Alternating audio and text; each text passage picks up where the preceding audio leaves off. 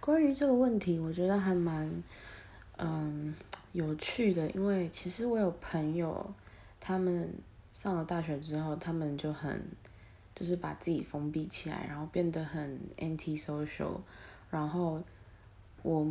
我跟我朋友，就是另外的朋友有问他说，你为什么要这样子做？然后他的原因是因为他想要就是很认真的读书，然后 GPA 拿满分这样子。可是那好像就是一类人，然后另外一类人就是就是玩的很疯的那种。嗯，我个人是觉得大学生活还是要过得充实吧，就是